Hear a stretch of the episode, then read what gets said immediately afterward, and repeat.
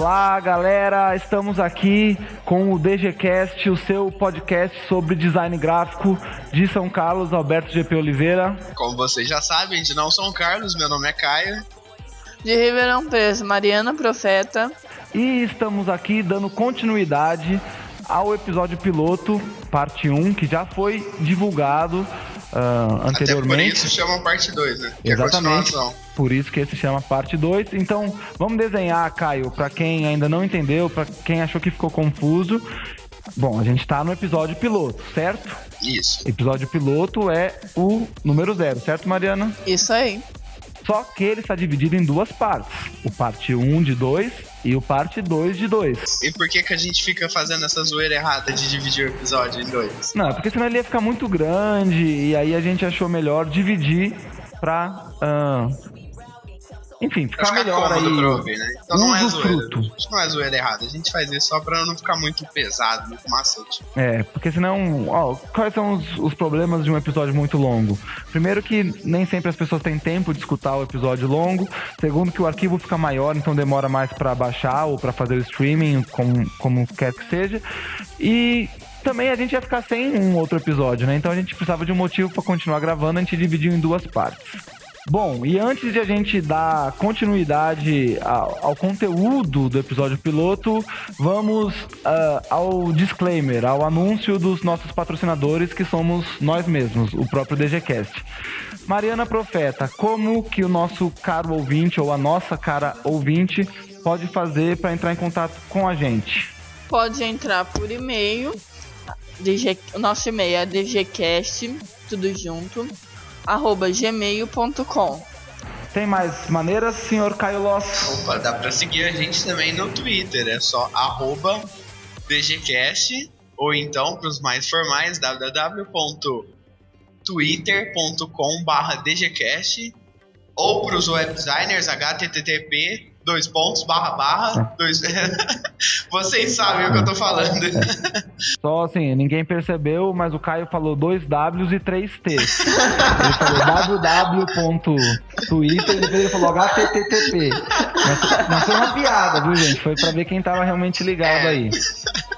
E também, uh, por enquanto, a principal forma de estar em contato com o DGCast é pelo SoundCloud, pelo nosso stream no SoundCloud, né, que é espécie de linha do tempo sonora, que é o soundcloud.com barra DGCast. Lembrando que DGCast, a abreviação de design gráfico brasileirada, é D-E-G-E-C-A-S-T.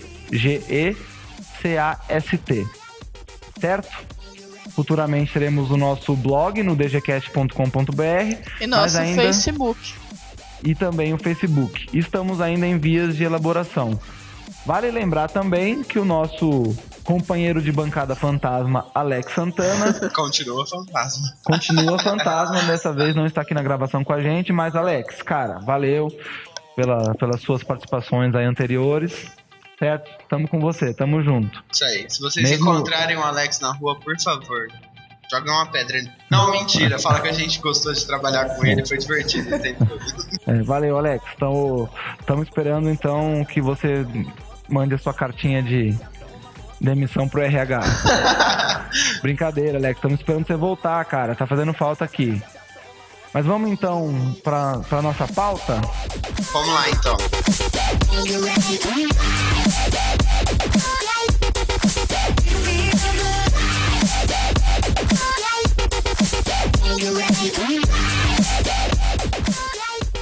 Bom, uh, no, na parte 1 do episódio piloto, que aliás estamos falando sobre a primeira semana do design gráfico, que aconteceu aqui na Barão de Mauá de 7 a 10 de outubro, de 2013 agora.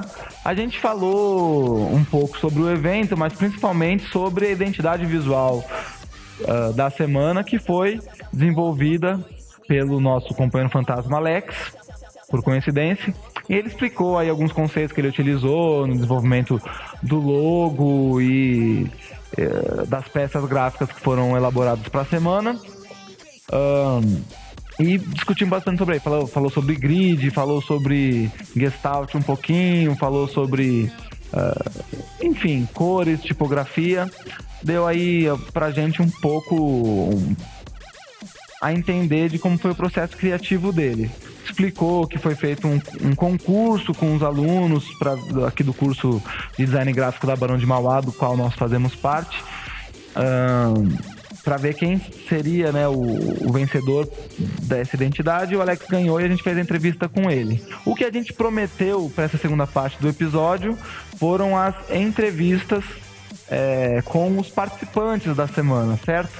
É então a gente tem aqui três entrevistas para disponibilizar para vocês aqui nesse episódio. A primeira delas com o Daniel Piquet, que fez a, a palestra Ink of Life, né? E ele falou bastante sobre fazer acontecer, né? Sobre você correr atrás do seu sonho.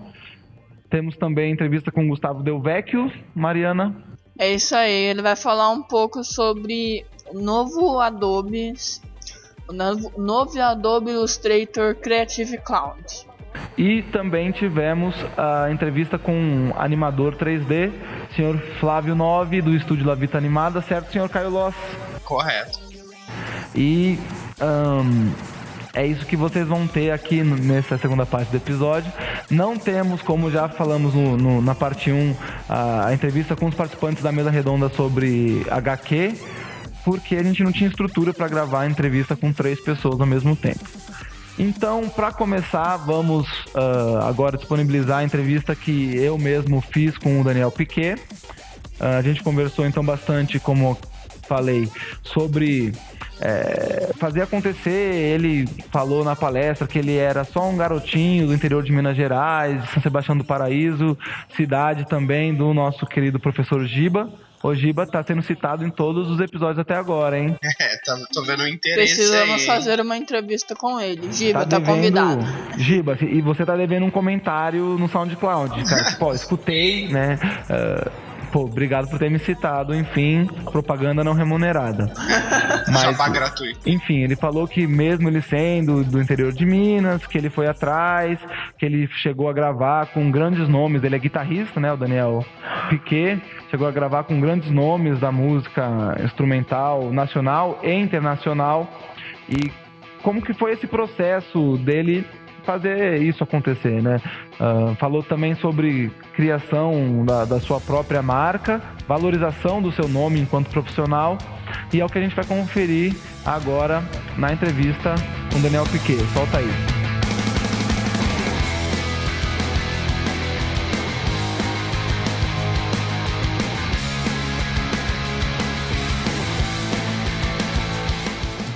Bom, Daniel, boa noite. Uh Prazer estar aqui falando com você agora. Prazer é todo meu, brother. É, queria que você se apresentasse um pouco, falasse um pouco quem é você e por que você está aqui. Lembrando que uh, essa é a primeira de uma série de entrevistas que a gente está fazendo com os palestrantes da primeira semana do design gráfico, produzido aqui pelo curso de design gráfico da Barão de Mauá. Então, solta a verba aí. Quem é Daniel Piquet? Pô, moreno, alto, mineiro, é, moreno nasci numa cidade pequena e me interessei muito por arte é, em todos os aspectos, principalmente na parte de comunicação, mesmo não sendo um bom comunicador, é, pelo fato de eu ser uma pessoa mais introspectiva e tal, mas, enfim. É, recebi o convite para através do Gilberto, do Giba, que é aqui da, da Facu, né, do Barão Mauá, não só para fazer a palestra, mas para abrir o esquema, que eu achei que foi uma honra, assim. Uma responsabilidade grande, né? Pô, do caralho. Opa, é. Foi muito. Pode falar, fica tranquilo. É. Cabe aqui. Pô, do caralho. Foi do caralho mesmo, assim, tipo, eu não esperava.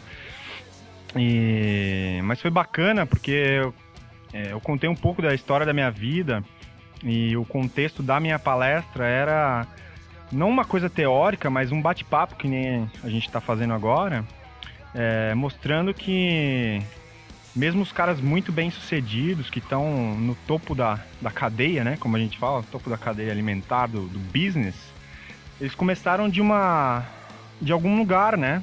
E cada um tem a sua história e eu contei um pouco da minha, pensando que as pessoas poderiam se identificar e tirar algum proveito disso. Então, com o meu trabalho de direção de arte, diretor de vídeo, designer, músico, produtor, enfim, todos esses trabalhos que eu desenvolvi durante esses esses anos. Pô, até que eu sou novo, tenho 25 anos de idade só, mas eu já tô nisso há uns 15 anos por aí. Saí de casa muito cedo pra.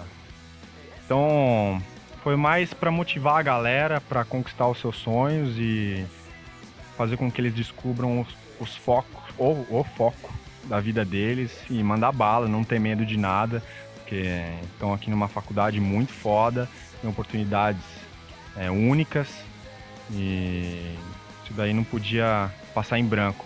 Então eu quis abrir aqui já com os dois pés no peito para abrir mesmo, tentar abrir um pouco a cabeça da galera, assim, as minhas experiências, né? Eu, na minha opinião, acho que você conseguiu passar isso que você está colocando aqui com a gente agora e espero que tenha conseguido brotar, germinar alguma sementinha aí ah. na, na, cabeça do pessoal. Uh, acho que foi super pertinente mesmo. De fato, não sei se você já conversou com o Giba a respeito, mas a gente tenta fazer isso com, com os alunos aqui porque às vezes precisa mesmo desse estímulo para as pessoas irem buscar a, informação, conhecimento para poder gerar a sua própria voz, né? Inclusive a ideia do DGCast aqui é essa, que a gente para ter para poder produzir, a gente tem que ir atrás de alguma coisa para poder fazer minimamente direito, né? Agora você falou várias coisas aí, dá bastante margem pro, pro nosso bate-papo aqui.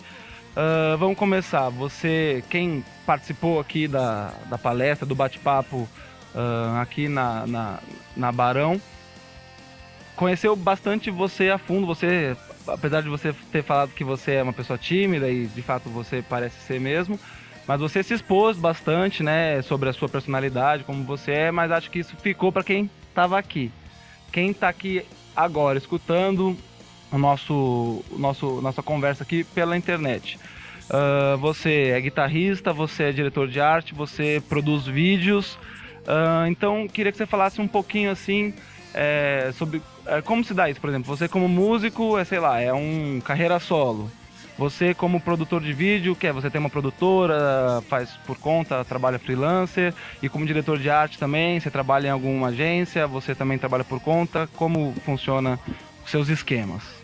Bom, o foco principal da minha vida sempre foi a música e a arte sempre voltada para a música. Então, eu como guitarrista toco uma música instrumental que é diria que é um dos, meios de comunicação, de, da forma de comunicação mais pessoal possível, onde o improviso é a, a base de, de, muitas melodias, enfim, a base da música, do conceito geral é o improviso, ou seja, são as coisas que você tem na vida, né? É, suas referências e coisas que você já viu, já sentiu, enfim, é uma coisa muito pessoal. Então, esse sempre foi o meu foco é, mais, mais forte como guitarrista e tudo mais. Agora, o interesse na parte de arte não parava só na comunicação do áudio. Então eu tive que abrir a minha cabeça e aprender durante muitos anos a mexer com marketing, a mexer com arte, enfim, todas as coisas que você falou aqui, direção de arte, mas todas voltadas para música. Então, por exemplo, quando eu faço direção de arte, geralmente eu faço direção de arte ou para videoclipe ou para cenários de shows, enfim, coisas que envolvem a música, né? É, uma coisa que eu faço bastante são vídeos institucionais para as marcas que me patrocinam por exemplo, a Gibson, que é uma guitarra e tal, eu faço vídeos é, do meu estilo, comigo tocando, comigo dirigindo, eu fazendo iluminação, então esse lance de ter o controle e, e querer fazer tudo e aprender tudo, porque eu preciso de aprender para fazer, essa motivação é algo que me instiga e, e me faz criar coisas, né? Mas geralmente são voltados para música. Eu tenho alguns é, Ultraviolence Studios, que é focado 100% na música, mas também a parte de vídeo focada no mercado musical. Então, é, minha vida geralmente é, é, baseada, basicamente, não geralmente, é basicamente por música, Me mesmo que seja em vídeo, em fotografia, é, videoarte, enfim, todas as vertentes que realmente gosto que motivam a minha vida são voltados e focados para a música. Eu já fiz alguns trabalhos fora da música, mas não é o meu foco, assim, e não foi o foco da palestra também. Então é isso. Bom, o, você falou do Ultra Violence Studio. A gente vai colocar o link aqui na, nas notas do post. Para quem quiser conhecer um pouco mais desse trabalho seu, vai poder acessar aí através desse link. Um, Para a gente expandir um pouquinho um assunto que me deixou bem curioso durante a palestra, que você falou que você tinha uns 19 anos, e aí você faz essa brincadeira, né? O Caipirinha, de repente, estava tocando com caras foda, como você gosta bem de falar, como que, uh, músicos do Angra, uh, Dream Theater, você falou, se uhum. não me engano, né? E eu fiquei curioso assim, como surgiu essa ponte? Como você, da sua casa, das suas aulas que você matava, não façam isso, quem estiver escutando, mas para tocar guitarra, para uh, eh, aperfeiçoar uh, seu talento, para você uh, dar vazão ao que te movia de alguma forma. Como de repente você se viu com esses caras? Como, como foi essa ponte? Quem fez esse contato? Como você chegou lá? Lógico que, enfim, tem várias nuances, mas como aconteceu isso? Eu fiquei bem curioso. Cara, se for contar todas as histórias de todos os caras que eu toquei, principalmente no CD, assim, o podcast vai longe, não sei nem se o computador vai aguentar o HD aí. Não vai. É, mas assim, tudo foi baseado em ações. Por exemplo, eu fui na escura numa uma feira chamada Music Mass, em Frankfurt, na Alemanha, é, fui na cara e a coragem, assim, sem, sem ter muitas pretensões. E aí, do nada, eu encontrei um cara que gostou muito do meu trabalho, e aí me apresentou pra guitarra tal, que daí eu toquei no stand dele no dia seguinte, que daí um do, dos caras que você citou passou lá na porta e me viu, já ali criou uma situação. Enfim, outras foram amigos que indicaram, ou seja, produzindo, é, mexendo a bunda mesmo, fazendo alguma coisa que você goste de verdade, a vida te dá as oportunidades, entendeu? A vida não é monótona, assim, que nada vai acontecer na sua vida. Entendeu? Até as coisas ruins podem te, te gerar algum fruto sobre isso, né? É, um caso específico foi que o meu pai faleceu no disco e eu fiz uma música chamada 1960, que é take único, é improviso de cabo a rabo, eu e pianista, sem a gente se conhecer direito.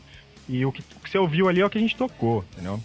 E essa magia, esse tipo de coisa, esse misticismo, são coisas que, que acontece que não tem uma forma, não tem como eu falar assim, ah, vai lá e fala com o cara tal, que ele tem a contar. Cara, cada um tem as suas oportunidades, cada um tem o seu sua vida. E o cara que realmente está afim e está disposto a meter a cara, com certeza a vida vai abrir portas é, tão legais quanto, ou melhores que a minha, enfim. É isso. É, uma comparação que eu não pude deixar de fazer, você me desculpa se não te agradar, mas eu vejo, eu, muitos momentos eu pensei, eu li recentemente a biografia do Steve Jobs, e para mim é um elogio comparar você ao Steve Jobs, porque eu acho que ele foi um do caralho, uma grande pessoa, e, enfim, não é à toa que é, hoje é a marca mais valiosa do mundo, a Apple, né? Ganhou da Coca-Cola, que estava liderando há 12 ou 13 anos, sei lá. E. Mas ele era muito assim também, né? Ele queria fazer as coisas, ele tinha uma visão, vamos dizer assim. Ele tinha um objetivo, um foco, que você falou bastante também, e ele ligava para os grandes diretores de empresas quando ele era lá o hippie na garagem, e as pessoas não queriam falar com ele a princípio, dizem que ele fedia, né? Porque ele achava que não precisava tomar banho e tudo mais. É, mas ele ligava para os grandes CEOs das empresas da HP na época, a Atari, onde inclusive ele trabalhou, e de repente a coisa estava acontecendo, né? Ele participava ali de um grupo, vamos chamar assim carinhosamente, de nerds que estavam montando computadores, ligando uma coisa na outra, e de repente ele fazia eh, disso uma coisa para ser voltada para as massas e não só para os nerds, e a coisa acontecia. Numa época em que, enfim, ainda era um, um sonho o computador para as pessoas. Hoje em dia a gente tem mais de um computador por pessoa, né? E então é, eu fiz essa, essa analogia, vamos dizer assim. E aí, assim, para a gente tentar é, direcionar, concluir aqui o, o nosso bate-papo, queria que você também tentasse falar um pouco, você já falou é, aqui bastante até, mas sobre essa questão do foco, você saber o que você quer, definir o que você quer para correr atrás e fazer acontecer. Que basicamente que você falou assim, uh, eu toquei com esses caras porque eu fiz acontecer. Então aí para quem está ouvindo a gente aqui, uh, assim como você fez durante a palestra, é, enfim, já fiz uma pergunta gigantesca aqui, falam, queria que você falasse um pouquinho sobre essas questões. Bom, quando eu digo fazer acontecer, é, primeiro é você identificar é, o, o, porquê e, e como você pode fazer a coisa que você gosta, que seja agradável, porque você vai ter que fazer ela por um bom tempo, porque nada nessa vida cai do céu. Só chuva. E. Algumas outras coisas também, né? Poeira, enfim, granizo, mas. Tutumps.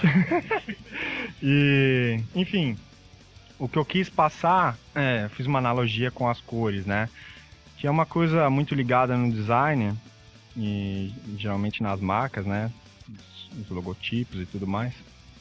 Que é uma coisa que está muito presente para trazer essa linguagem para mostrar para as pessoas que não basta só ter o foco e não buscar todo o conhecimento possível e se você acha que você já sabe tudo, você está muito enganado, você está muito além, porque as possibilidades são infinitas.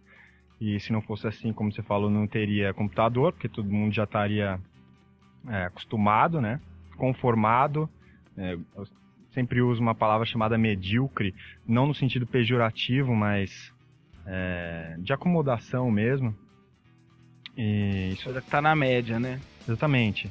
E enfim, eu, eu acredito que é, o mundo está vivendo é, um momento muito foda, cara. Com esse lance da inter... Pelo fato do Steve Jobs ter criado o computador, enfim, é, toda a história que vocês já conhecem e tudo mais, veio o lance da internet, vocês estão com o mundo na mão, de fácil acesso. E é uma coisa inédita no mundo. É, todos os gênios que já passaram é, enfim, não vou citar aqui, mas tem, existem vários gênios. E por que não ser você, né? E o que isso diferencia? Pô, o cara não tinha internet, como é que ele chegou nisso? É porque ele criou um foco, criou uma metodologia e foi em busca do conhecimento. Eu dizia o ET Bilu, né? Busquem o conhecimento. e é basicamente isso, cara. É correr atrás dos sonhos e buscar o máximo de conhecimento possível para que isso se torne viável. E lógico, vai ter várias decepções e pedras no caminho e todos os clichês de poesia que existem, mas se você não for o cara que, que vai bater em todo mundo, infelizmente não vai ser você que vai ser chamado de gênio. Então o que eu quis passar para a galera é basicamente isso, meu. Corra atrás dos seus sonhos, é, nada é impossível para mim, entendeu? Não existe esse, esse lance. Quando o cara quer, ele faz acontecer. Como? Cada um tem seu método, meu. A vida não tem regra, então, tipo, posso ficar aqui falando horas e não vai ter uma formulinha pro cara ser um gênio, entendeu? E eu também não sou um gênio, enfim. Legal, Daniel. Obrigadão, cara. Gostei bastante. Não é demagogia de entrevistador, não. Foi muito legal o nossa conversa aqui, a palestra. Acho que o pessoal que está escutando aqui também o podcast vai gostar, gostou. E para finalizar, de fato mesmo agora, você quer passar algum contato, rede social, site, para quem quiser continuar essa conversa com você, poder entrar em contato? Pô, google.com, daí você digita lá no busca Daniel Piquet. O Piquet é P-I-Q-U-E, acento circunflexo no E. Tá tudo lá, bicho. Hoje você me acha fácil, Facebook, Twitter, Instagram, demais redes sociais. Orkut, né? Não. Isso mesmo.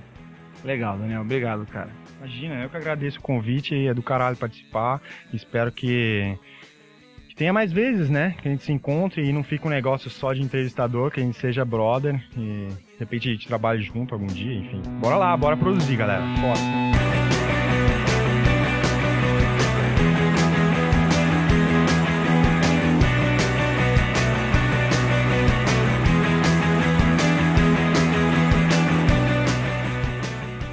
Legal, legal, pessoal. Essa aí então foi a entrevista que eu fiz com o Daniel Piquet.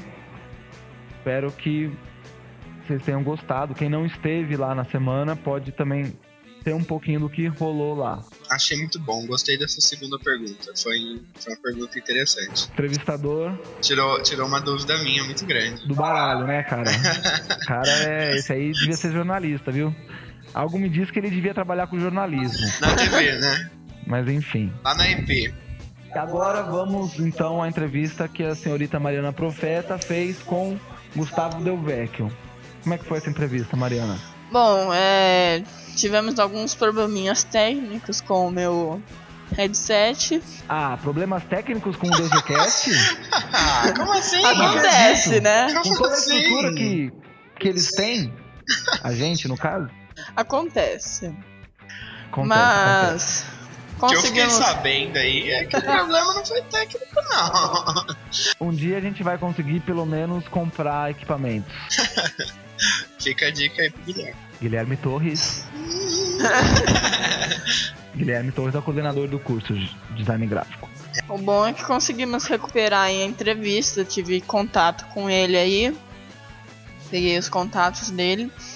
Fizemos uma entrevista recentemente aí via Skype.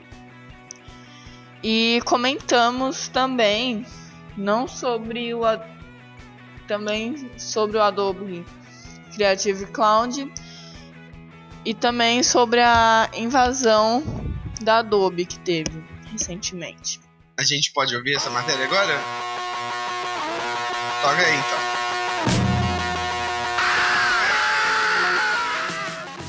Boa noite a todos, estamos com o segundo, nosso segundo palestrante da Semana do Designer, Gustavo Del Vecchio, e ele vai falar um pouco sobre o Adobe Creative Cloud, ou Adobe CC. Olá Mariana, obrigado. Olá para todo mundo. Eh, eu sou o Gustavo. Foi um prazer enorme participar da semana da semana de design da Barão de Mauá.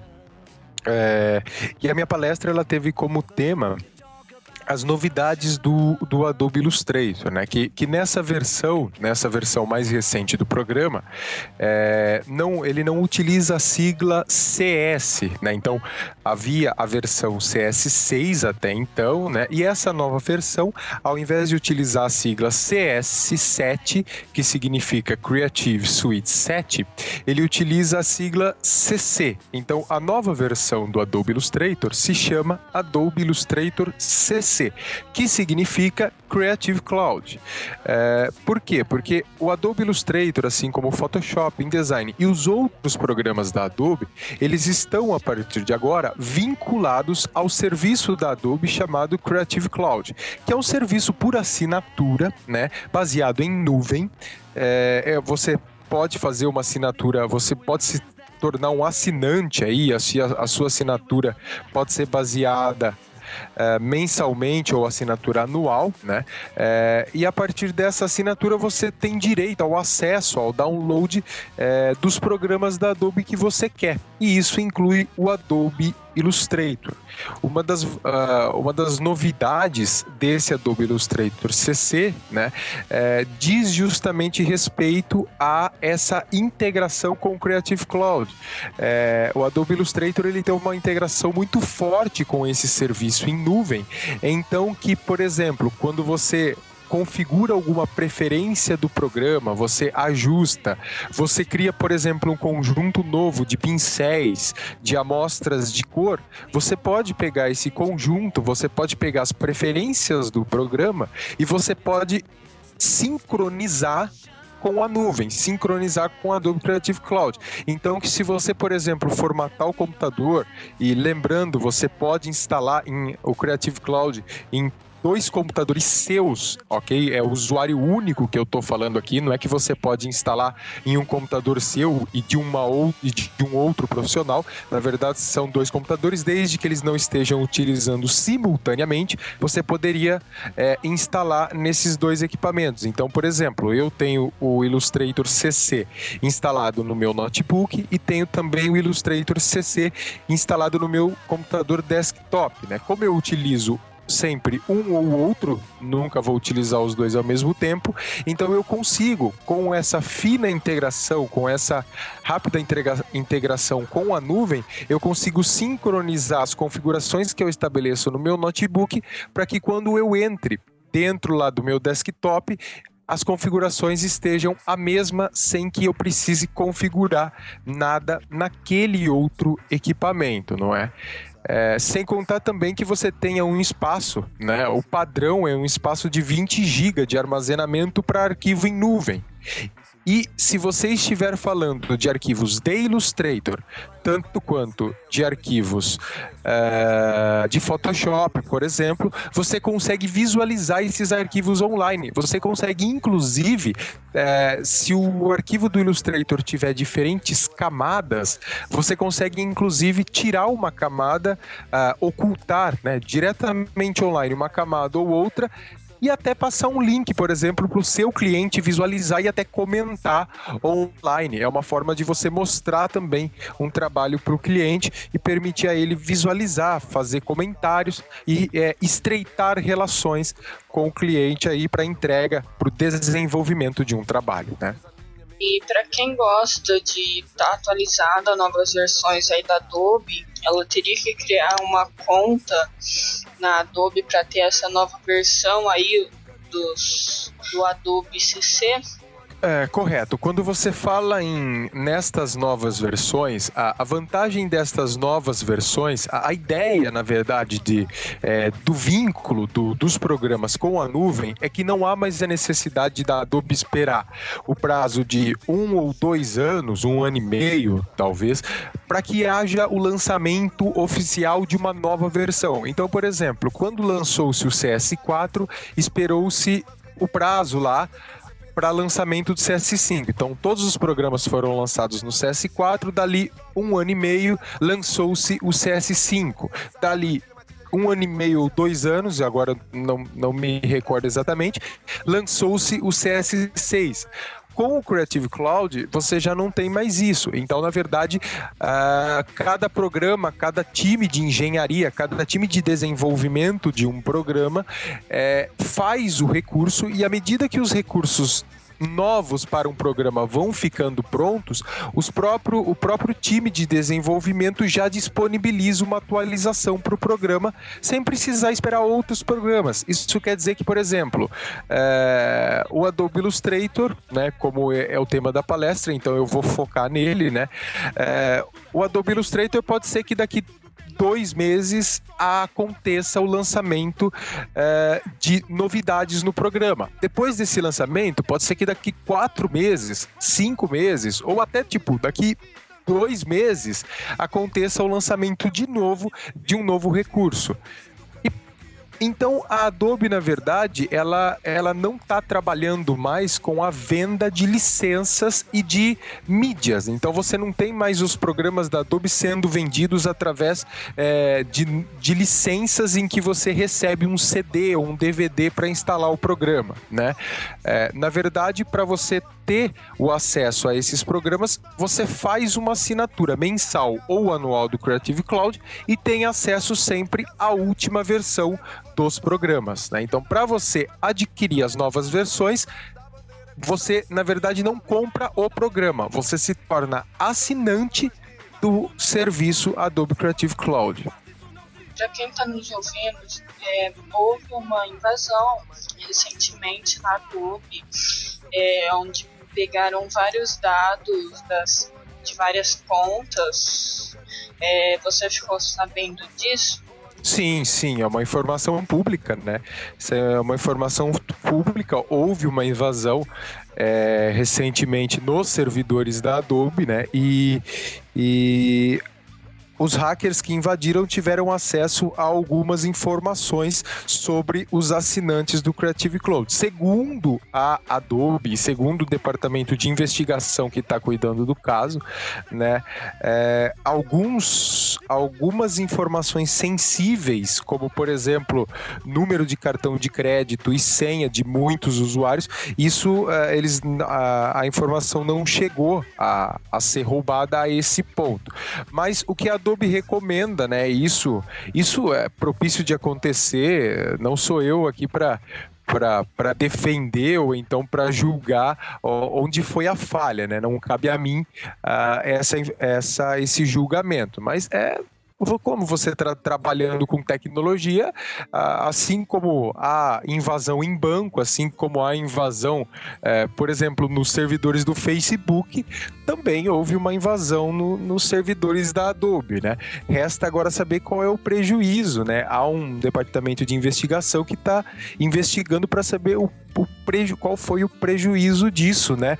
A Adobe, por medida de segurança, né, enviou um comunicado a todos os os usuários, do, a, pelo menos aqueles que ele acha que, que foram afetados, para trocar sua senha para acesso no Creative Cloud, justamente para é, é, livrar aí, tá? Para resolver um pouco é, a segurança, né? Para tentar começar a solucionar essa segurança, né?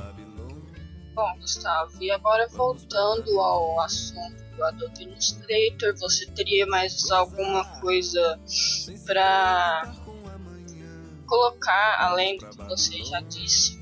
É, o, o Adobe Illustrator, além da, da né, outra outras coisas que foram falado na palestra, é que o Adobe Illustrator, além dessa integração com, com o Creative Cloud, né, ele, ele tem mais novidades do que isso, né? Então você tem é, várias, várias novidades, como por exemplo a possibilidade de colocar imagens dentro de pincel, a possibilidade de você gerar automaticamente canto para um pincel que era que é muito comum de se utilizar, que é pincel de padrão, né?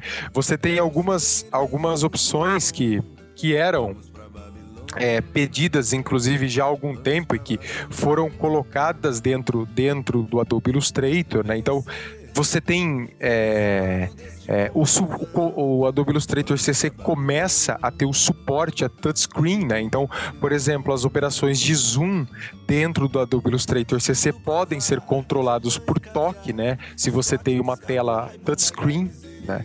É, uma das grandes novidades do, do Illustrator CC é a ferramenta TouchType, né? A ferramenta TouchType permite que você, é, utilizando ou diretamente uma tela touchscreen, manipulando, né, através de toque, ou direto com o mouse mesmo, você consiga selecionar um caractere e girar, distorcer, reposicionar ele sem que esse caractere perca né, uh, o seu a sua programação nativa de fonte, ou seja, você não precisa expandir, você não precisa converter o caractere em é, o popular chamado, como a gente, muitos costumam chamar de converter em curvas, né? Ou criar contornos, tanto faz, é, para que você utilize essa ferramenta. Você não precisa converter em curvas para fazer isso. Uh, você tem, por exemplo, a capacidade de importar múltiplos arquivos através é, do menu File Place, né? Múltiplos links, né? Até o Illustrator CS6 você tinha a capacidade de importar apenas um por vez. Para quem trabalha com web, por exemplo, tem um painel muito interessante que ele te permite, é, ele, ele consegue analisar a aparência de um elemento e traduzir através de um código CSS. Né? Então, para quem trabalha com programação para web, pode selecionar, por exemplo, um retângulo de cantos arredondados e o painel C, o novo painel CSS Properties, ele tem né, a possibilidade de te mostrar como seria o visual descrito como um código CSS desse retângulo, né? Então tem vários, tem várias novidades, tem vários recursos super interessantes além dessa integração com o Adobe Creative Cloud, né? Sem contar é, que, de olho nas novas tecnologias, o próprio Adobe Illustrator oferece né, suporte à tela de retina de um macOS, né, e até mesmo o suporte a touchscreen é já um esforço né, para se manter atualizado de acordo com as novas tecnologias. Lembrando que quem tem a assinatura do Adobe Creative Cloud sempre fica, né, esperando por uma atualização que agora não precisa esperar prazo de um ou dois anos para acontecer. Né? Então você tem aí o programa em nuvem e que vai estar tá sempre se atualizando. E essas atualizações demoram quanto tempo para chegar? não há um prazo estipulado para atualizações. Cada programa, é, cada programa se atualiza à medida que consegue, né? Então você tem, você tem aí é, pode ser que pode ser que daqui do, depende depende muito do que o time do desenvolvimento do programa está trabalhando em cima.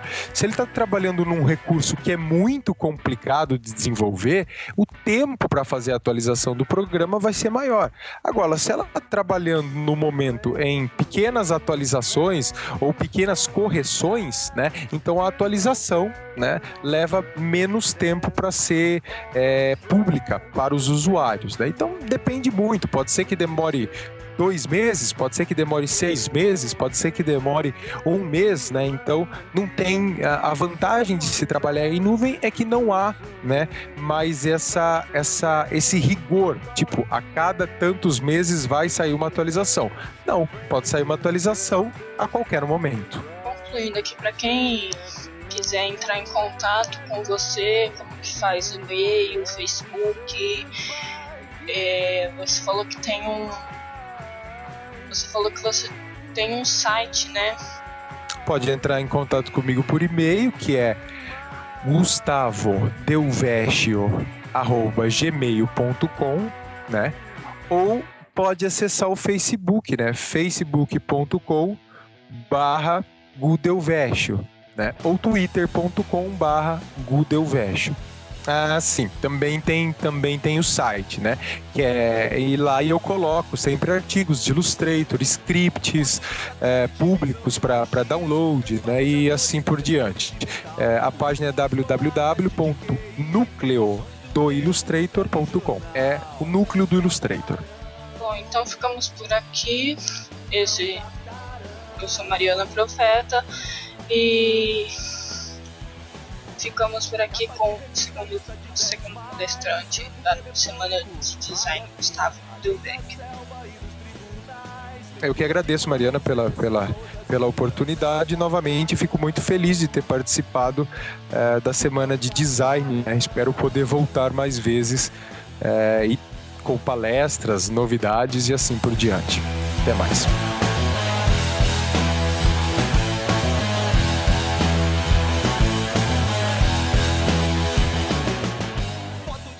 Muito bem, muito bem. Tá aí as palavras do Gustavo sobre Adobe Creative Cloud. Essa novidade aí, né? Essa virada da Adobe de sair do modelo de negócios de licença de software uh, renovado, sei lá, cada dois anos mais ou menos, que eles renovavam, mudavam da versão, por exemplo, CS5 para CS6 e você pagava um, uma taxa, uma, um grande volume de dinheiro para ter esses, os aplicativos da suíte de criatividade deles. E agora estão com esse modelo de negócio mensal, serviço mensal, né? Você paga mensalmente para ter o serviço deles. E aí tem vantagens e desvantagens, odiadores odiarão, amadores amarão, mas Amadores, Alberto. É. Profissional, Amadores você não ama, vai gostar né? do, do Photoshop, entendeu? Amadores melhor Aí, assim. melhor não. É, mas, assim, a princípio, acho que o que a gente pode destacar é. Vai ficar mais difícil de, de piratear né, as versões. Claro que tem formas de fazer isso. Hackeragem tá aí trabalhando 24 horas por dia, 7 dias por semana. Não vamos ensinar nesse podcast. E enfim, né, não é o nosso mérito aqui isso, mas tem formas de burlar, claro, mas fica mais difícil. Manda o inbox aí, gente. Brincadeira, hein, ó. Pirataria é crime. É, pirataria é crime. Eu não falei nada. E comprar na loja do Paulo Coelho não é crime. que maldade com o Paulo Coelho. Tem isso, tem a questão de que as atualizações vão vindo uh, mais rápido, né? Como é um serviço é pago mensalmente, aí. aí. a Adobe acho que se sente meio que na obrigação de fornecer melhorias, né? Uh, aí começa a vir talvez mais rápido isso para o usuário, né? E eu acho que assim fica um preço é, relativamente tranquilo para quem para profissional que quiser pagar, mesmo para uso aí pessoal, acho que compensa bem. E convenhamos também, né? Foi uma uma bela de uma, uma evolução, assim. Quem via alguns anos atrás, você precisar instalar o Firefox com 15 disquetes, e hoje em dia você não tem um nada na mão, nem um pendrive, só a famosa clown, já é uma evolução do caramba. Ou do boa. E aí tem todos os recursos que o, que o Adobe tá oferecendo de. Cara, você tem a noção que, que é a atualização chegar na sua casa sem conexão nenhuma? Quer dizer, você tem que estar conectado na internet, né? Mas assim, sem conexão física de dispositivo de armazenagem. Isso para mim é uma evolução muito boa. É muito É, legal. Eu acho E aí tem, você pode armazenar documentos na, na, na sua nuvem da Adobe, né? Compartilhar documentos ah, com outros criativos, enfim, é bem legal. E os preços são bem acessíveis. Por exemplo, para quem é pessoa física, você paga é, 50 dólares por mês, ah, se você fizer o plano anual, né? Se for pensar aí, vai 100 reais, 110, 120 reais por mês para você ter a me- melhor suíte de aplicativos criativo, acho que atualmente hoje no mercado, né? Para você que é um profissional, sim, eu acho que é uma coisa é, bem, bem acessível, ah, né, bem tranquilo de se pagar. Se você já tinha ah, CS3 para CS6, você paga 30 dólares por mês, né, então fica ainda mais barato. Se você é uma instituição de ensino, um estudante, aí esse valor cai para 30 dólares por mês, né, se você for fazer é, a edição completa, né, ou 20 dólares por aplicativo. E ainda se você é de uma, de uma empresa, de uma equipe, você ainda tem é, preços também facilitados, né, para você montar aí o, o seu negócio. Eu não gosto de falar abrir o seu negócio porque, porque fica é coisa muito pessoal de cada um, né? Mas enfim, Nossa, eu acho que o tema desse podcast vai ser assim, jabá gratuito. Por outro lado, né, além de todas essas vantagens que esse sistema traz, é claro, tem essas possíveis desvantagens que é ah, invasão de conta e vazamento de informação, tudo mais que nem o Gustavo já comentou aí. É, que nem ele comentou, acontece com qualquer coisa, não é, ai, é Adobe, Adobe, Adobe. Acontece com qualquer coisa, com qualquer conta que você tem na internet, pode acontecer. Inclusive eu queria comentar aqui, não sei se vocês ficaram sabendo aí de supostos vídeos aí que tá rolando pelo Facebook aí, que é vi tudo vírus. E é, e é vírus que pega no servidor. O servidor fica infectado, Fica infectado. Aí, te- aí teria que desinstalar o, servi o, o Chrome ou o Mozilla aí que você. Qualquer o navegador, ser- que navegador que você tiver aí, desinstala e instala ele de novo que esse vírus some. Só pra Eu deixar. sabendo que esse vírus pega até quem tem Mac. Meu Deus, se isso chegou até os deuses do Mac, quem diria nós, pobres mortais da janela, não é verdade? das janelas. eu, eu vi alguma coisa sobre isso também, ah, que seria alguma coisa de fato uma sujeira feita pode, pode ter sido feita nos servidores da net, do servidor de internet net, né, ou enfim, e que a solução seria às vezes ou você reiniciar o seu modem e aí ele re- faria novamente a conexão aí sem o vírus e tal, mas é um bem bem curiosa essa forma de, de infecção, né? A gente vê como realmente a hackeragem tá aí full time trabalhando uma forma de te infectar, infectar nossas máquinas, né? Nossas e que não é contas. Adobe, né? Que tá sujeita a uma coisa assim. Hoje o vírus tá tão evoluído que até a mulherzinha do Avast tá indo pro pronto-socorro. Tudo. As atualizações de vírus estão. Aí ela morre. Não, verdade, as atualizações de vírus estão atualizadas. As atualizações estão atualizadas, né? Então, né? Mas o que esperar É, no é- computador é que igual, fala é que o igual. conector O conector foi desconectado.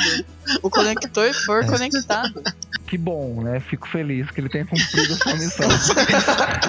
Ele Aqui na pode Terra. morrer com missão cumprida. Enfim, é isso, Mariana Profeta. É isso aí. Por fim, temos agora então a entrevista também feita por mim, euzinho, com Oh. o Flávio Nove, do estúdio La Vita Animada, sobre, uh, vamos dizer assim, design 3D. Porque a gente fala animação 3D, animação é desenho animado. Imagem em movimento. Ah, não. Certo? Ah, desculpa. E Sim, Joguei lá embaixo a arte agora. reduziu, né? Tipo, ah, esse desenho que você fez aí, né? Essa coisa que se Você quer mexe. cobrar por isso? Como assim? Mas ah, 3D não se resume só a animação, a movimento, né? Às vezes você pode fazer um estilo 3D, ou seja, uma, Uma foto, foto. entre aspas, né? E foi feito usando. Não façam Tecnologias. plágio. É, o Paulo Vilela já dizia, né? É, Não peguem material que não é seu e exponham em palestras dizendo que é seu.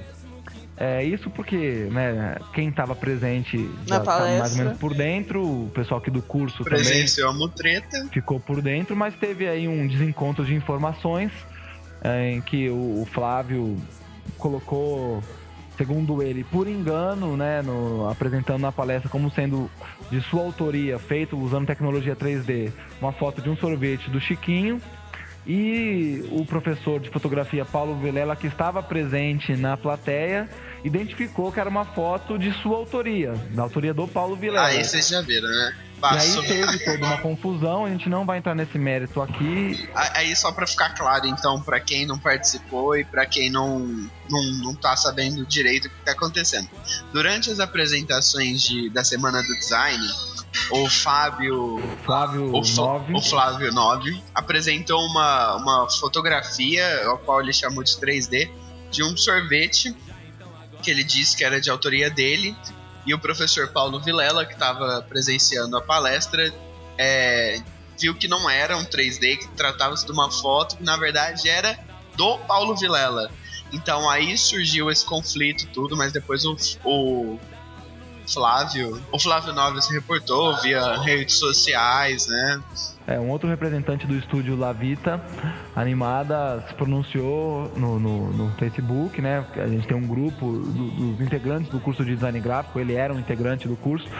Ah, ele se pronunciou dizendo que foi um engano, foi um equívoco, Que o arquivo original foi mandado no lugar do 3D, né? é, que ali na pressa de preparar os arquivos para a palestra, ele acabou botando a foto que ele usou como referência para criar o sorvete 3D. E aí colocou também, ah, comparando a foto com o 3D, mostrou a estrutura do 3D ali, do sorvete 3D sendo desenvolvido no software, né? Um print screen da, da- do- de uma fase de desenvolvimento desse sorvete e explicou que foi um mal entendido. Enfim, voltando aqui ao, ao nosso tema, né? Mas pode existir não só a animação 3D, mas como um objeto estático modelado em 3D, usando as te- tecnologias de 3D.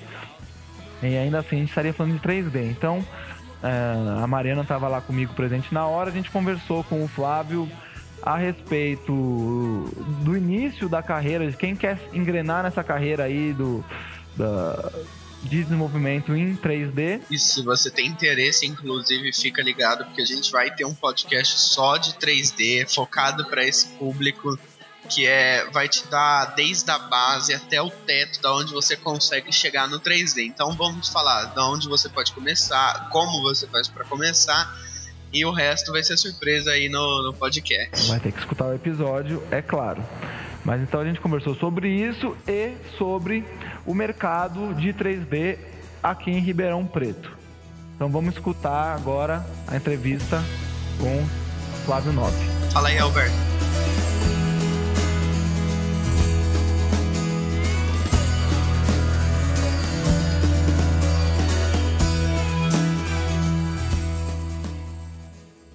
Bom, dando continuidade à nossa série de entrevistas ah, da Semana do Design Gráfico aqui da Centro Universitário Barão de Mauá.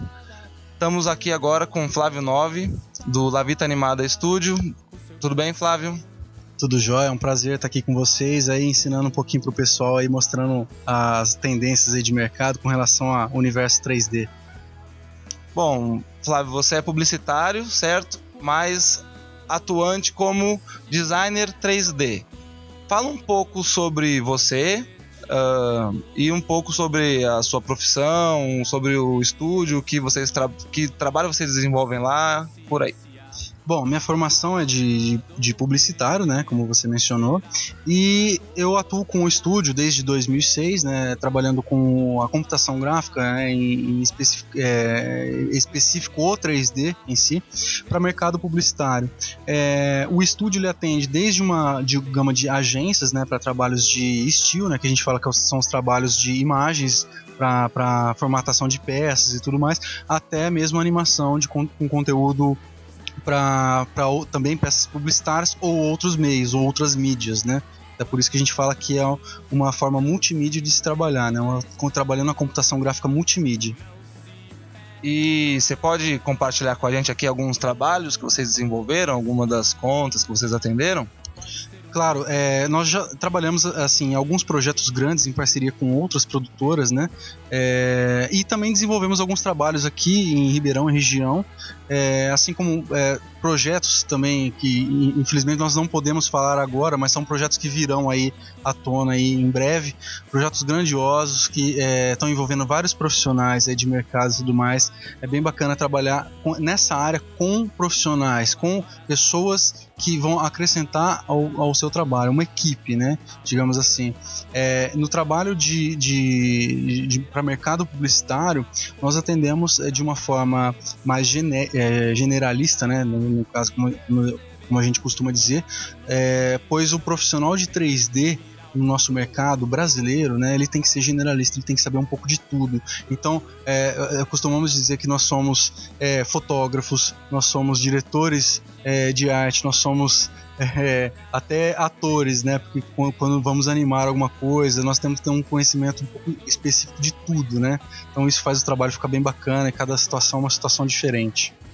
Uh, vocês são em quantos lá no estúdio? Atualmente nós somos em três pessoas fixas, tá? Mas eu tenho uma equipe volátil de alguns amigos parceiros de fora, né? Que eu fiz no decorrer desse, dessa minha carreira extensa de, de, de computação gráfica. E eu sempre estou podendo contar com essas pessoas para desenvolver trabalhos mais, digamos assim, mais elaborados, né? Eu, no dia a dia nós executamos trabalhos mais é, digamos, mais leves, né? São trabalhos mais é, de montagem de peças publicitárias é, ou VTs comerciais mais esporádicos, né? O que mais tem saída é a questão de imagens híbridas, esse tipo de coisa, tá?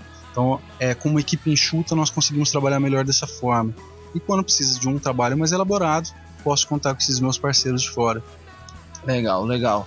E aí você mostrou aqui pra gente que estava presente uh, vários dos seus trabalhos, né? Imagens estáticas, vídeos, etc. Uh, ah, e entre esses trabalhos a gente viu alguns entre desde produtos, né, que você elaborou até personagens uh, com cunho comercial e também alguns personagens uh, fins de, com fins de estudo que você colocou ou para aperfeiçoamento técnico, né?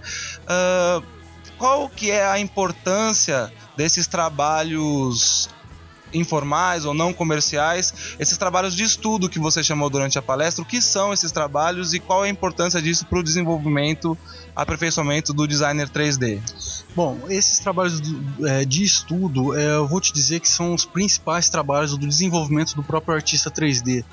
Por que eu digo isso? Porque é, não é toda vez que nós podemos extrapolar ou então testar algumas ferramentas novas ou técnicas novas. Esses trabalhos servem principalmente para a evolução do artista. Então, vou desenvolver uma técnica, técnica nova para construir alguma coisa, vou desenvolver um estudo de iluminação para tal coisa. E esse é o momento do crescimento do artista 3D, tá? Então, é o momento que ele está fazendo algo para ele, ele está se dirigindo, ele está é, se superando cada vez mais. E um artista 3D, ele não pode parar no tempo. A tecnologia sempre está em evolução, sempre softwares novos, é, técnicas novas, então sempre tem que estar antenado nessa situação. Certo? E vamos entrar agora no, numa seara que eu acho que é o mais interessante aqui, que é o mercado em Ribeirão Preto, São Paulo, para uh, o animador 3D, o designer 3D, o artista 3D, ou um estúdio que trabalha com 3D. É, você falou que você trabalha muito com publicidade, né? Então, uh, talvez vai falar um pouco mais sobre isso, mas enfim, como que é esse mercado? que, que você pode falar pro pessoal aí que está começando carreira agora, querendo começar, o que, que você pode adiantar aí desse universo pra gente? Bom, é, o com relação ao mercado de 3D, especificamente em Ribeirão Preto, ele é um mercado que ele está em evolução. Né? Eu digo isso porque é, por mais que a ferramenta 3D seja uma ferramenta atual e seja uma coisa que todo mundo quer, digamos assim, né, ou, entre aspas, o todo mundo quer, é, muitas pessoas não sabem pedir esse trabalho e também é, não sabem como cobrar esse trabalho ou quanto a agência, quanto o cliente vai se dispor do investimento para esse tipo de trabalho. Trabalhos 3D, eles são bem diferenciados. Eles são trabalhos que necessitam de uma atenção específica do artista, necessitam de é, dedicação, necessitam de uma atenção. A gente elabora artes. Então, assim, quando trabalhamos com artes, trabalhamos com criação, é muito difícil você mensurar o quanto custa um trabalho. Eu passei para o pessoal é, na, na, palestra alguns métodos de como cobrar o seu trabalho, mas o principal de tudo é como se valorizar dentro do mercado. O mercado ele tem desde o pequeno trabalho até o trabalho grande, assim como qualquer mercado. Posso estar falando de Ribeirão Preto, mas falo de outros mercados, capital e tudo mais. É, o profissional ele tem que saber o quanto cobrar pelo trabalho dele. Se o trabalho X, Y ou Z não está dentro das condições que ele costuma cobrar, eu costumo dizer: não pegue o trabalho, ou então execute com aquela técnica ali que eu ensinei. Entendeu? Bom, essa técnica que você está se referindo é de, do cálculo do valor hora do, do profissional ou da empresa, enfim, né? E para você conseguir uh, saber um determinado trabalho com um determinado orçamento, um número máximo de horas que você tem que trabalhar para empatar ou ainda menos, um pouco menos de trabalho para poder lucrar, né? É isso que você está falando. E concorrência, variedade de profissionais, de empresas trabalhando na área. Aqui em Ribeirão, como é que está hoje, Flávio? Olha, aqui em Ribeirão, assim, é, existem alguns estúdios desse meu segmento é, e existe muito trabalho também informal. O trabalho informal ele existe por conta que é, até entendo algumas pessoas não terem uma de repente uma aptidão para gestão e tudo mais, elas preferem uma comodidade de estar trabalhando, executando isso dentro de casa ou tudo mais. É, porém, essas pessoas também têm que ter uma consciência de empresa, por o próprio mercado se valorizar. Não adianta é, haver uma concorrência desleal entre as pessoas. O trabalho é, tem para todos, o mercado tem para todos, só que de uma forma justa tem que ser executado isso. Então, eu vejo um mercado crescente aqui em Ribeirão, assim como na região toda, não só para a parte publicitária, mas para infinitas áreas de uso de 3D, tá? Infinitas áreas, desde a área médica, área arquitetônica, Posso citar N funções aqui. Então basta o profissional se especializar em alguma área e começar a fazer parte do mercado de maneira saudável. Legal. Essa questão da informalidade é muito debatida, né? No meio, a gente não vai conseguir dar conta nem de um décimo dela aqui, ou um décimo disso, porque tem a questão, ah, a empresa paga imposto, contrata funcionário, compra software, né? Enquanto alguns profissionais às vezes conhecido como micreiros, né? Que, uhum. Aquele cara que instalou o CorelDRAW, o Photoshop, o Blender, sei lá, e fuçou em tutoriais, ele tem um mérito, né? Não, não é isso a questão. Às vezes muitos começam dessa forma e é válido, né? Sim. Só que ele não. É, é desumano comparar o custo que tem uma empresa Sim. com o custo que vai ter é, esse o sobrinho, né? O, pessoal brinca, né? É, mas é uma, uma, uma reflexão que tem que ser tem que ser colocada mesmo. E em relação a esses mesmos tópicos, mais ou menos, em relação à animação 2D, o que, que você consegue falar pra gente? Bom, a animação 2D, ela eu vejo ela como uma, uma além de, de, do fato dela ser o berço da animação 3D, né? Porque todos os conceitos da animação 3D elas vêm da escola 2D né, da animação tradicional que a gente diz. Então é uma eu encaro ela como uma obra de arte realmente. São, são poucos artistas realmente que trabalham a animação 2D da maneira correta, digamos assim. É, poderia citar vários trabalhos de artistas de conhecidos meus que trabalham é, assim, é, de uma maneira fenomenal com esse tipo de arte. E eu percebo o seguinte: vai chegar um momento em que. Porque mercado é tendências, né? Então, assim, se o pessoal tá usando muito 3D, ah, o cara tá utilizando determinado estilo para para um comercial de televisão, vai chegar uma hora que vai voltar essa praia do 2D. Então o 2D ele tá caminhando para acontecer isso. Então o pessoal vai buscar, as agências vão buscar, é, é nunca vai sair de moda o 2D. Isso vocês podem ter certeza. Isso é, é um absurdo pessoas que afirmam isso. Até porque um trabalho 2D, se entrar, no, por exemplo, numa grade comercial, se tiver vários comerciais 3D e de repente um deles é 2D, você pode ter certeza que o que as pessoas vão lembrar vai ser o 2D. Porque hoje em dia está difícil de ver material 2D no ar, de forma animada, né? É, então eu vejo dessa forma. A gente faz alguns trabalhos em 2D, embora o nosso foco seja a parte de 3D. Né? E eu deixo assim, eu deixo até uma dica para o pessoal, né, de, de que quer é, explorar um pouco, conhecer um pouco sobre animação 2D, é, sobre o livro do Richard Williams, né, que é o que é o, o Animation Survival Kit, tá? Que é muito, de suma importância, seria uma bíblia para o animador, tá? Então lá você encontra vários conceitos de animação tradicional que servem tanto para o animador 2D que está começando, ou para o animador 3D que já está começando ou já está mais avançado, ou para quem não conhece absolutamente nada. Então é, é, um, é, o meu livro de cabeceira praticamente. Então uso isso para todos os conceitos de, das minhas animações.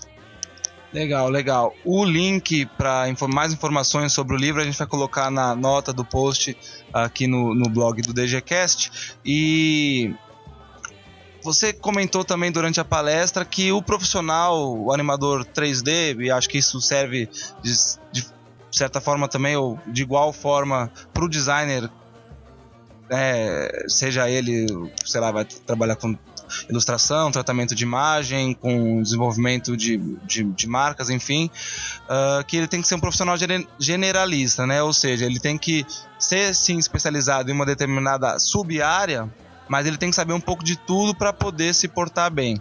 E você colocou, uh, falou bastante sobre uh, o mercado de games, animação em games, né, nos jogos. Ah, aqui na Barão de Mauá a gente tem um curso de jogos é, digitais. Ele está inativo agora porque não formou turma, né? Mas ele existe e seguindo essa tendência de uh, aumento da, da demanda por, por profissionais que desenvolvam tanto linguagem, programação, como também gráficos para games, sejam eles simples em plataformas web ou mobile, ou mais uh, robustos 3D para consoles e tudo mais que, que também você pode falar pra gente do que você vivenciou aí na, na sua carreira sobre o mercado de games no Brasil, em Ribeirão, se tiver alguma coisa também? Bom, o mercado de games é se a gente parar para analisar, isso é uma tendência mundial, o crescimento disso. Nós temos, por exemplo, games que estão sendo é, investido milhões de dólares, milhares de dólares e com um retorno muito rápido. Isso está fazendo com que, por exemplo, a indústria do cinema se volte a isso. Então, nós estamos percebendo que os profissionais, é, tanto programadores, principalmente programadores é, e designers de games, estão sendo muito cogitados em empresas de fora, trabalhando remotamente. Eu percebo que hoje é, temos empresas de fora contratando profissionais, tem alguns amigos trabalhando para empresas de games, tá? É, de forma remota. Se formos parar para analisar o mercado de games no Brasil, eu apostaria mais nos adver games, tá? O que seriam os adver games? São os games voltados para a área publicitária. Então, assim, é, lançamento de um produto, faz uma ação com algum game relativo àquele produto ou algum determinado tipo de coisa, um personagem, um mascote, enfim, são games voltados para este, este segmento. Se formos pensar para games comerciais, é, como o game, dependendo é um investimento muito alto, né, o desenvolvimento, eu investiria principalmente em startups ou então a, a, o Catarse, por exemplo, são você tendo uma ideia boa, você pode apostar nela e você vai ter pessoas investindo nisso. eu vejo possibilidades para isso. Basta você ter uma ideia boa e uma equipe legal para executar isso. Para isso tem que aprender bastante programação de, de, games, né? E com relação a 3D, essa parte de design todo, né? se for um game 3D ou um game em 2D. Nós percebemos que tem as duas plataformas, né? Então eu vejo dessa forma. Explica pro, pro pessoal que está ouvindo rapidamente o que, que é uma startup, o que, que é o Catarse. Uhum. É, geralmente, quando precisamos de ter um, um pontapé inicial, digamos assim, num projeto, é muito difícil a gente conseguir levantar um dinheiro necessário para aquilo. É, e um projeto não é apenas falar assim, ah, eu tenho um projeto, vou fazer um projeto. Não, ele envolve uma série de, de uma parte administrativa, mas uma, uma, um planejamento de, de, da gestão do seu projeto, profissionais envolvidos, tempo de produção disso, e entre outros. É, quando é, nos preparamos para montar um projeto, temos o apoio, por exemplo, de startups, que seria a exposição do seu projeto para outras empresas ou investidores anjos que nós falamos, né? empresas que compram a sua ideia e apostam na sua ideia. Então, é, eles entrariam como patrocinadores, por exemplo, do seu projeto. Nós temos é, o site do Catarse, que é uma, uma maneira muito fácil da gente conseguir isso. É, ter um projeto bacana, pessoal, não tem erro. Ter um projeto bacana, expõe de uma maneira de fácil é, é, argumento com o pessoal, o que, para que, que vai servir seu projeto, até onde ele vai chegar, que as pessoas entendem e investem. É uma forma que hoje eu vejo que é a mais prática para um desenvolvimento de um game, é, os chamados indie games, né? Então, assim, a gente vê dessa forma acontecendo. Legal, Flávio. O, o link para o site do Catarse também a gente vai colocar aqui para o pessoal conhecer. Uh, muito legal. Uh, você quer falar alguma coisa para concluir, para encerrar? Bom, é o que eu tenho a agradecer aqui pela oportunidade, né? Então, é, que as pessoas, se quiserem tirar alguma dúvida, conhecer e tudo mais, podem entrar em contato comigo e tudo mais, que eu vou estar à disposição dessas pessoas, porque o importante é a gente compartilhar o conhecimento, né? Então, é, trabalhar no nosso mercado de uma forma amigável com todo mundo, para as pessoas entenderem as que já, os que já estão no mercado e os que estão entrando no mercado. Então, deixo, vou deixar o meu contato para quem quiser entrar em contato comigo. Concorrer, mas com lealdade, né? Com certeza, sempre. E aí, como que as pessoas podem entrar em contato com você então? Um site, um e-mail, rede social? Um e-mail, rede social. É, tem o canal do, do Estúdio Lavita é, no Facebook, canal Estúdio Lavita. É, tem o site que é o www.lavitaanimada.com.br e lá você já vai ter o contato dos e-mails, telefones, se quiser ligar pra gente, passar, tomar um cafezinho, já estamos à vontade aí com o pessoal. Legal, Flávio. Tudo isso, claro, nas notas do post. Muito obrigado e sucesso aí para você até uma próxima oportunidade. Obrigado, sucesso sempre para todos.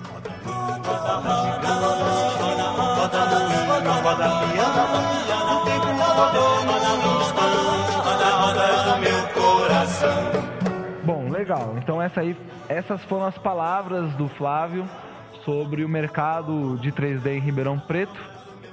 Bem legal a conversa que a gente teve com ele. Bom, com isso cumprimos aqui uh, o nosso prometido, certo? Certo. As entrevistas estão disponibilizadas, vocês podem escutar. E aí pedimos, ansiamos pelos seus comentários, críticas, sugestões, participação sobre os conteúdos aqui discutidos no DGCast. E como que o pessoal pode entrar em contato com a gente, Mariana Profeta? Pode entrar em contato pelo nosso e-mail, dgcast.gmail.com. Muito bem. Ou então, se você preferir, pode seguir a gente pelo site do Passarinho Azul. É isso aí. É arroba DGCast. Isso no site do Passarinho, diga-se Twitter. Inclusive, pessoal, já temos um seguidor no Twitter. Uh, gostaria de agradecer especialmente na verdade, é uma seguidora, Josiane, arroba Josi. São cinco O's e três Is, né? Ai, arroba Josi. Ela que é geminiana, designer gráfico, cabelo meio verde, doida por cinema, anos 90, Pink Floyd, cerveja, amigos e felinos. Fica então, aí o nosso beijo pra Dona Josi. Muito Valeu, obrigado por seguir a gente. Eu amo esse seu cabelo meio verde. Brigadão pelo respaldo e a gente promete aí, né, que não é apenas um, uma conta a mais no site do Passarinho, sim que a gente vai produzir um conteúdo interessante aí para embelezar a sua timeline, Isso aí. sua linha do tempo. Vamos agregar nela. E com isso, a parte 2 do episódio piloto do DGCast fica por aqui, certo? É isso Certo. aí. Coisa que vocês queiram adicionar, complementar. Meninas, me avaliem no Lulu, por favor. Bem, lógico. É isso, dona Mariana? É isso. É isso, senhor Caio? Por mim, Ficamos Então, despeçam-se dos nossos ouvintes. De Ribeirão Preto, Mariana Profeta. de não Ribeirão, meu nome é Caio. Beijo, Josi. E de São Carlos, Alberto GP Oliveira. Muito obrigado pela sua audiência. Fiquem ligados nas publicações dos próximos episódios. Ficamos por aqui. Até o próximo e. Aquele abraço!